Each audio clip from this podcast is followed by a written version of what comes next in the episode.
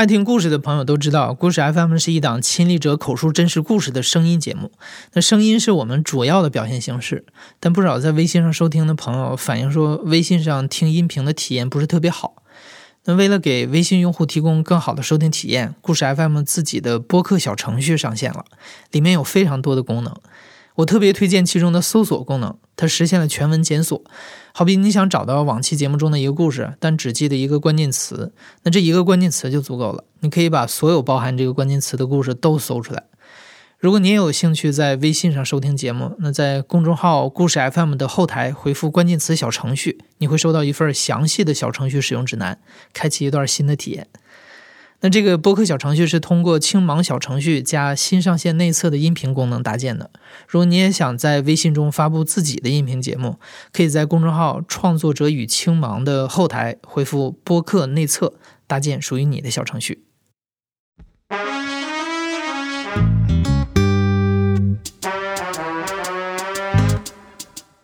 你好，欢迎收听故事 FM，我是艾哲，一个收集故事的人。在这里，我们用你的声音讲述你的故事。每周一、三、五，咱们不见不散。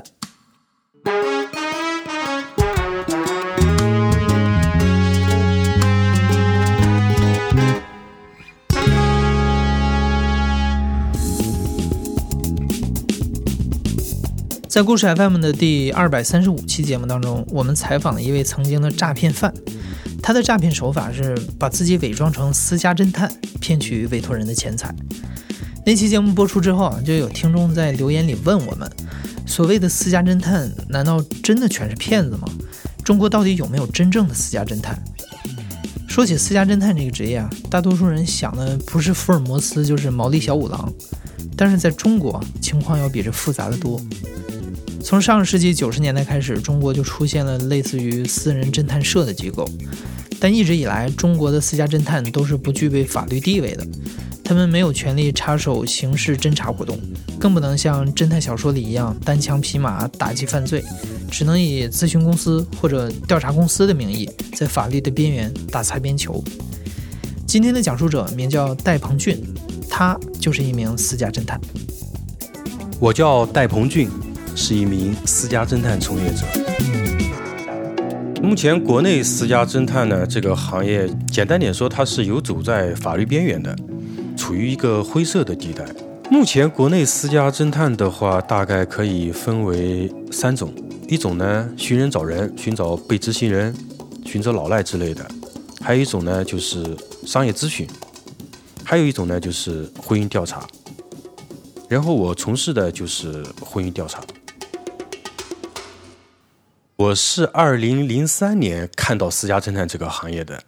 那个时候正好是全国性的一个非典时期，大家都窝在家里面，我也在家里面，然后就看电视。上海卫视播放了一档节目，好像是《人在上海》还是《聚焦上海》，然后里面就介绍到私家侦探魏武军。哎呀，我一看私家侦探，中国也有私家侦探，当时就觉得特别的好奇，感觉整个人就跟突然找到了一个人生的方向。二零零三年的时候，那时候我二十二岁，其实对生活是特别的迷茫，没有学历，没有技能，也没有背景，其实就是一个农村里面的一个，真的就是屌丝，一点上升的空间都没有。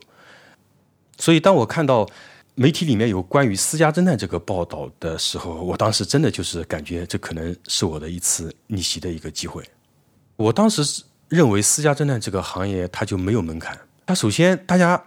从业的人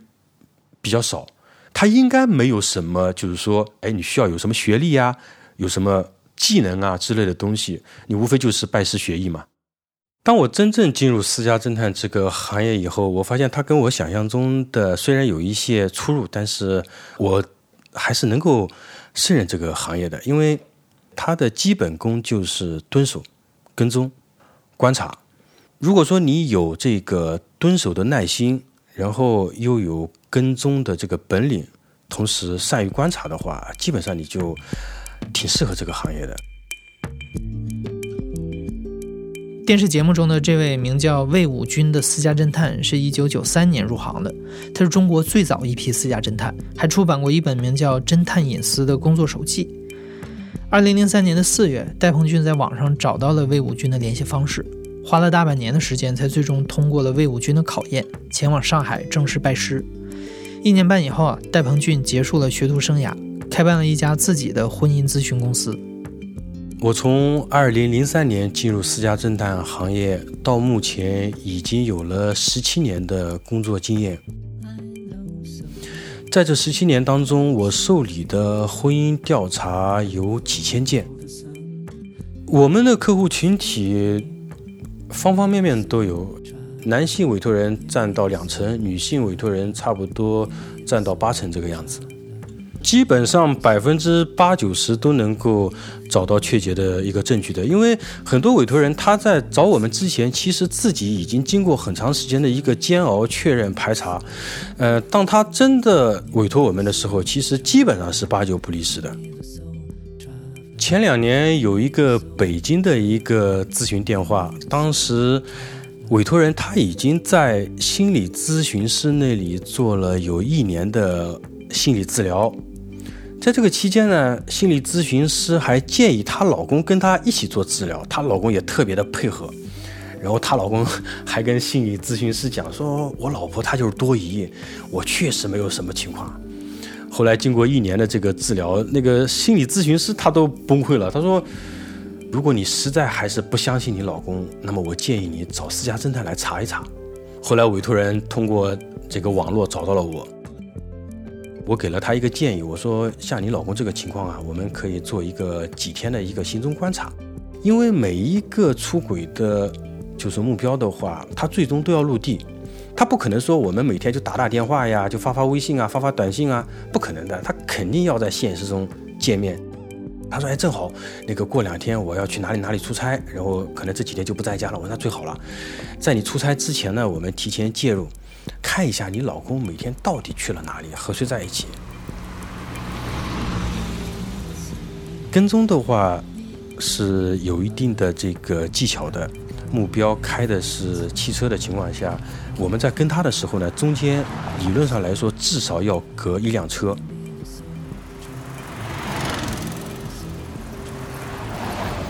同时呢，你要对目标的人要注意观察，比如说目标今天是穿的什么衣服，目前是什么发型，同时他身高是什么样子的，体态如何，是胖一点还是瘦一点，呃，大概有多高，然后有没有穿高跟鞋还是穿的运动鞋，细节方面只要你多加注意的话，在之后的跟踪当中，基本上就不会把目标辨认错，也不会跟丢。所以，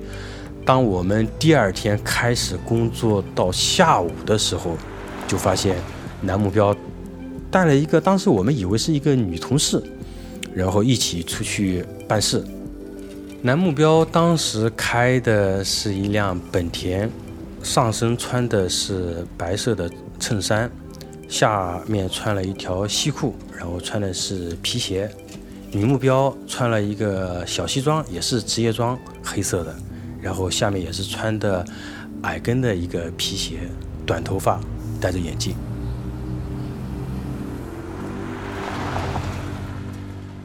到了下午三点钟的时候，两个人把车停在一家五星级酒店门口，然后两个人在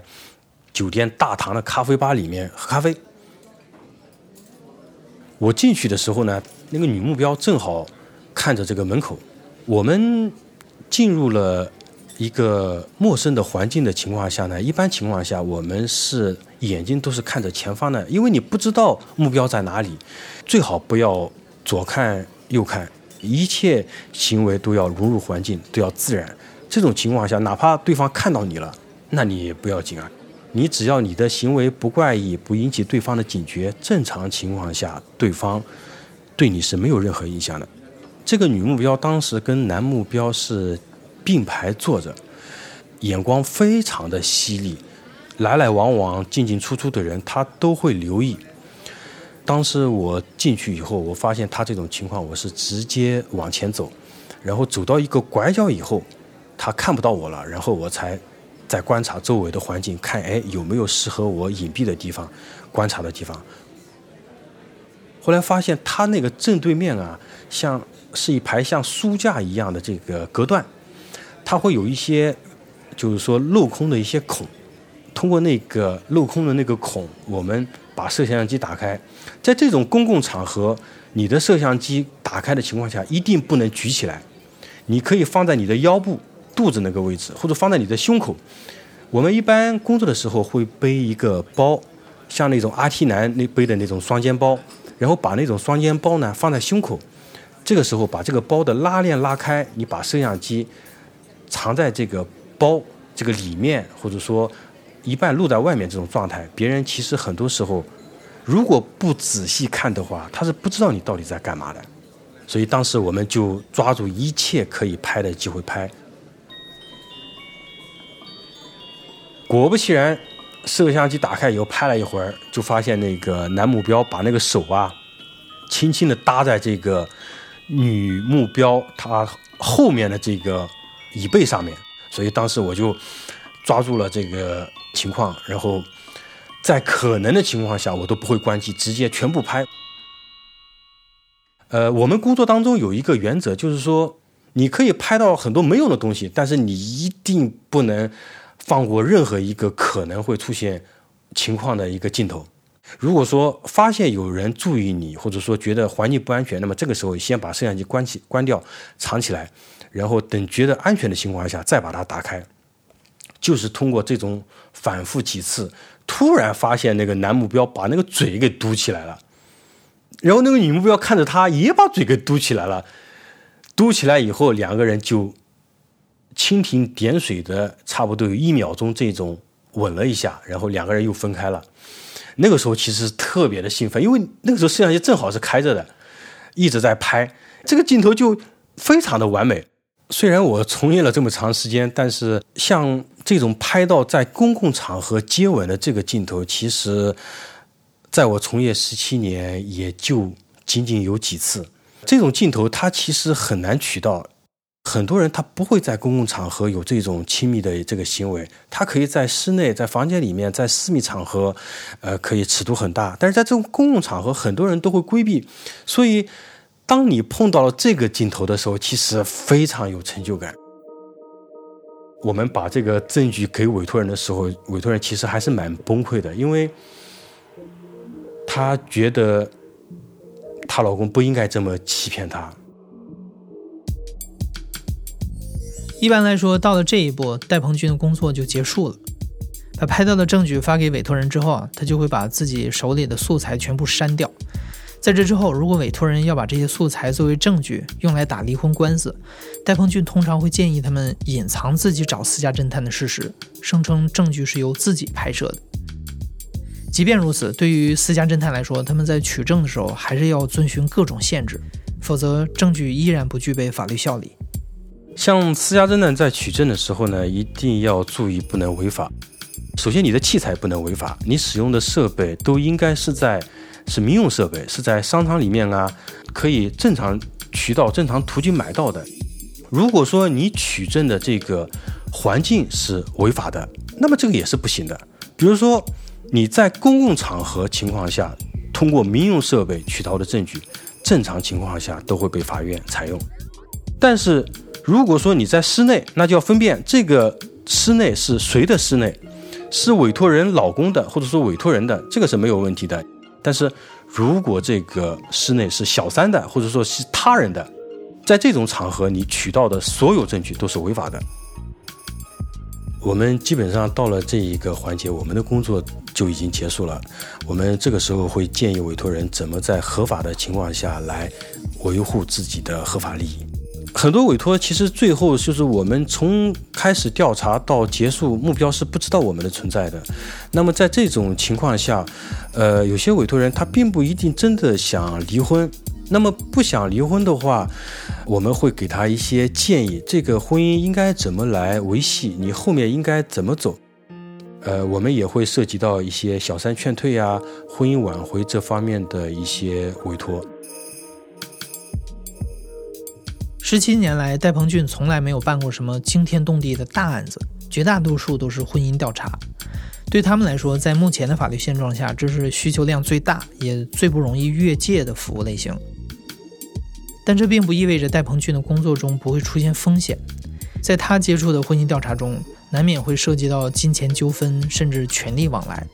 一旦惹出麻烦，他的身后没有丝毫保障。风险来自方方面面。首先，本来这个行业它就有一个风险性，因为没有法律的规范，所以什么时候都可以说你是违法的。还有一个就是在工作当中，如果暴露啊、被发现啊，也是非常危险的一个事情。在老家接了一件委托，其实还是印象蛮深刻的。当时这个委托人是个女性，她怀疑她老公在外面有情人。然后她老公呢是属于是一名公职人员，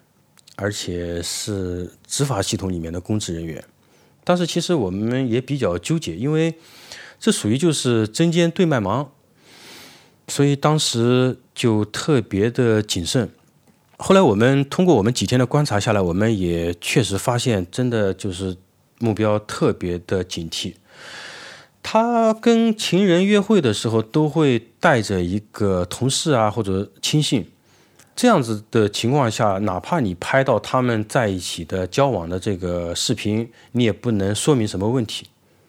包括后来我们在跟他的时候，当时他经过一座拱桥，他过了那个桥的最高点之后。他车往前开，那个时候我们在后面跟，其实是已经看不到他那辆车了。那我们就直接跟过去嘛。当我们到了那辆桥的最高点的时候，我们突然发现这个家伙停在这个桥的四十五度角的这个一半的一个位置。然后当时我们也是直接往前开，到了桥下以后，正好有一个红绿灯，当时我们可以往走，也可以往右这两个方向。后来我们选择了往右，就顺着小拐，拐了以后，我们就把车把那个车停下来。停下来以后，我们人下来，回头步行，步行下来以后，当时正好碰到一个女人在打电话，说你在哪儿啊？那个我怎么看不到你啊？然后女人咔咔就往他那个车的那个方向走。他跟情人约会都是通过这种方式来约会，就是说反跟踪啊，各方面能力做做的非常的到位。其实这件委托的话，如果再给我们一点时间，我个人认为我是能够。取到对委托人更有利的一个证据的，但是很遗憾，到了第三天的时候，委托人突然打电话给我，他说我们签的合同被我老公发现了，那个合同上面有我的名字，然后委托人就问我，他说我老公在问你的手机号码，我要不要给他？我说你直接给他就行了，因为他在执法系统里面，哪怕只有这一个名字，他找到我的概率也是非常高的。后来到了第二天的时候，我接到一个电话，他说：“你是不是叫戴鹏俊？”当时我脑子里面转了一下，我想应该就是男目标。我说：“对，我是戴鹏俊，你是谁？”然后我就听着电话那边里面有那种危机，就是电脑操作的那个声音，咔咔咔在敲键盘。他说：“你家是不是住在哪里哪里哪里？”我说：“对。”我说：“你是谁？”然后对方那边又是一阵沉默。后来这个电话。就僵持了有一分多钟，他自己把他给挂掉了。后来这个事情就不了了之了，他只是打一个电话给你，告诉你我知道你了，让我知道。其实我觉得就是说，遇到这种情况，你并没有做什么违法的事情，是对方在外面找了小三出轨了，然后要跟自己的老婆离婚。那么在这个情况下，如果说我们是维护的委托人的合法利益，我们是在帮助别人，我个人觉得没有什么可以逃避的，也没有什么可以害怕的。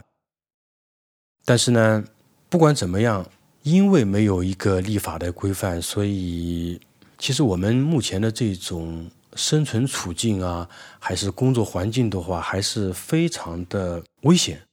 有一个委托人是因为他自己是军人。特别的强势，又是一名军官。他调查他的这个父亲，他父亲在外面有一个小三。他父亲的话已经有七十几岁了，然后那个小三呢，差不多是三十岁左右的一个有夫之妇。他父亲会把小三带到家里面来约会，委托人也有那个家里的钥匙，所以当时我们就建议他在家里安放了一些拍摄的一些设备，然后也把那个他父亲跟那个小三。在床上的镜头都拍了下来。其实这个案子走到这一步，做到这一步的话是非常非常完美的。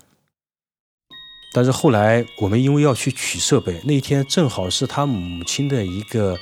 忌日。本来他父亲应该是要到就近的一个城市去祭拜他母亲，来回至少得两个小时，所以我们进去本来是有充裕的时间的。当时我们在进去之前，我建议了一下，我说要不让你妹妹留下来，呃，万一你父亲临时回来的话，至少我们也知道。那个委托人大手一挥说不用，那个他今天出去没两个小时不会回来的，所以当时我也就没有坚持，就进入了他们家。后来，当我们在拆除设备的时候，突然听见那个门咔咔的响。他父亲不知道什么原因回来了。后来我们就被堵在那个房间里面。他那边那个家呀特别的大，本来是一个复式的话，上下也差不多有三百多平。但是呢，他又买了一个对面的一个复式，两个复式给打通了，所以他们家特别的大。所以当时他父亲开门的时候，我就建议委托人我说：“要不这样。”你把那个门打开，然后你们姐妹俩牵制住你父亲，我呢直接就走了。这样的话，我们大家都安全。他说：“那个不行，我我父亲太强势了，他们知道你在这边，看到你的话，肯定会打死我们的。”他说：“要不你先躲起来，家里毕竟这么大，你先躲起来。”又是一个错误。这里有必要为大家解释一下，为什么委托人姐妹俩会对父亲的出现吓成这个样子。首先，虽然委托人有父亲家的钥匙，但是没有父亲的允许，他们是不能私自进门的。更糟的是，戴鹏俊在进门的时候，下意识的把门给反锁了。委托人父亲回来发现被锁在自家门外，就起了疑心，大发雷霆。这些都是事后复盘的时候，戴鹏俊才意识到自己无意间犯了这么大的错误。躲起来以后，他父亲进入门以后，立马跑到厨房，拿了一把那个尖刀，对他那个两个女儿一顿暴揍，打得鼻青眼肿的。最后打的实在没办法，就说拿刀，家里还有没有其他人？你不说，你说敢说谎，我就一刀捅死你。后来他女儿也没有办法了，说那个，呃，你出来吧，那个，然后我就没办法就出来了。老人家非常干练，精瘦精瘦的那一种，看上去就是特别精明的一个人。拿了一把刀对着我说：“你现在在我家里，你信不信我一刀捅死你？我就是正当防卫。”他手上有刀，你真跟他博弈的话，万一出了事情怎么办？就装着那种很委屈的样子。我说：“大爷，你这个是干嘛呀？”我说：“我不知道是什么情况。我刚才在路边，这两位大姐那个叫我上来，呃，帮他找一点东西，我也不知道找什么。”那个男目标就拿了个刀指着我说：“那个你叫什么名字？”我给他随便报了一个名字，他说：“你身份证拿给我看。”当时我想了一下，我说：“我那个身份证在宾馆里面。”他在这个之前呢，已经打电话叫了公司里面一个工作人员过来，那个工作人员也五十几岁了，帮他开车的。然后他当时就拿着刀指着我，跟那工作人员讲说：“你把他押到那个宾馆里面去，把那个身份证给取回来。”喂，我当时一想，能出门就好啊。后来到路上的时候，我在想办法怎么来脱离现场的时候，突然收到一个短信，委托人发过来的，说：“小戴，你找到机会赶紧跑。”我心里想，还要你来教我呀？我恨不得长个翅膀跑掉呢，飞掉呢。在这个时候，那个司机也接到了他父亲的一个电话，应该是他父亲看到了他给我发这个短信，打电话，只听见那个司机听了电话以后，立马踩了一脚刹车。我我想知道，完蛋了。这个家伙肯定要要要回去了，我又在他踩刹车差不多快停下来的时候，减速的时候，我立马把车门打开，跑到马路对面。我人可以跑过去，穿过那个绿化带，我能跑过去。他那个车拐不过去啊，一路狂奔，把那个手机号什么东西都给电池都给拆掉，把那个手机卡拔出来，满头大汗，慌不择路，用这些词来形容一点都不过分。你不知道委托人，呃，不知道目标有多大的能量，你不知道他有什么关系网，你哪知道他有什么办法来对付你呢？到了宾馆以后，第一时间退房，退房了以后打车，火车站也没敢去，那个飞机场也没敢去，怕他在那边可能布防什么东西的，找了一个长途汽车站，直接走了。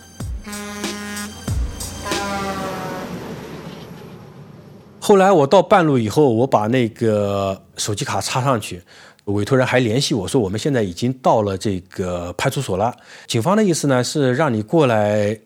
呃，协助配合一下。我说我过来干嘛呀？你们这个属于是家事，我肯定不会过来。我过来只会增加你的不利。所以当时我没有过去，那个派出所有没有也没有为难他，因为他们这个是家事嘛。后来这个委托给我的一个教训就是，不管委托人在他的领域里面有多权威、有多强势，在私家侦探这个行业里面，一定要听我们的，我们才是专业的，他们只是一个外行。戴鹏俊不愿意透露自己的收费标准，只是模糊的告诉我们：如果你想在国内找一个靠谱的私家侦探，起码要拿出五位数。但其实，在早年间他刚入行的时候，也接过一两千块钱的委托。某种程度上，这也反映了私家侦探行业的现状：良莠不齐，鱼龙混杂，不存在有法可依的行业规范，也没有什么统一遵循的行业标准。事实上，在很多国家，私家侦探都是具备合法身份的。而且法律也会去规范和限制他们的行为，比方说，美国的各个州对私家侦探都有严格的管控，他们必须通过一系列标准的考试和培训才能持证上岗，与委托人签订的合约也必须由专业的刑事律师来过目。除此以外，他们调查所得的证据既不能用来逮捕嫌疑犯，也不能用来起诉，只能提交给警方作为办案的协助。在一些私家侦探行业发达的国家，比如日本、英国、西班牙，基本也都遵循着和美国类似甚至更严格的做法。我从进入这个行业的时候，我就一直在想，说这个行业，如果说哪一天能够被国家呃立法认可规范的话，其实是非常幸运的一个事情。我个人也在往这个方面来努力，尽量的，就是说，让国家知道，从事这个私家侦探这个行业里面的人虽然鱼龙混杂的，但是呢，还是有一部分人是真正的想把这一个私家侦探这个事业来做好的。从我的个人的角度来说的话，我觉得贪生怕死误入私门，升官发财请往他处。如果说你是喜欢这个行业，那么我觉得你可以努力一下，但是你要有一个心理准备，你想一夜暴富，基本上是不可能的。反正我是没有做到。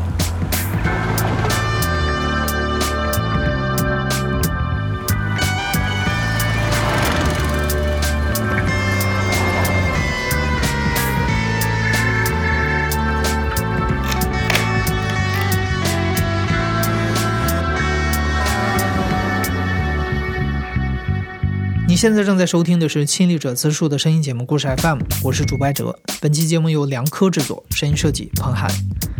感谢你的收听，咱们下期再见。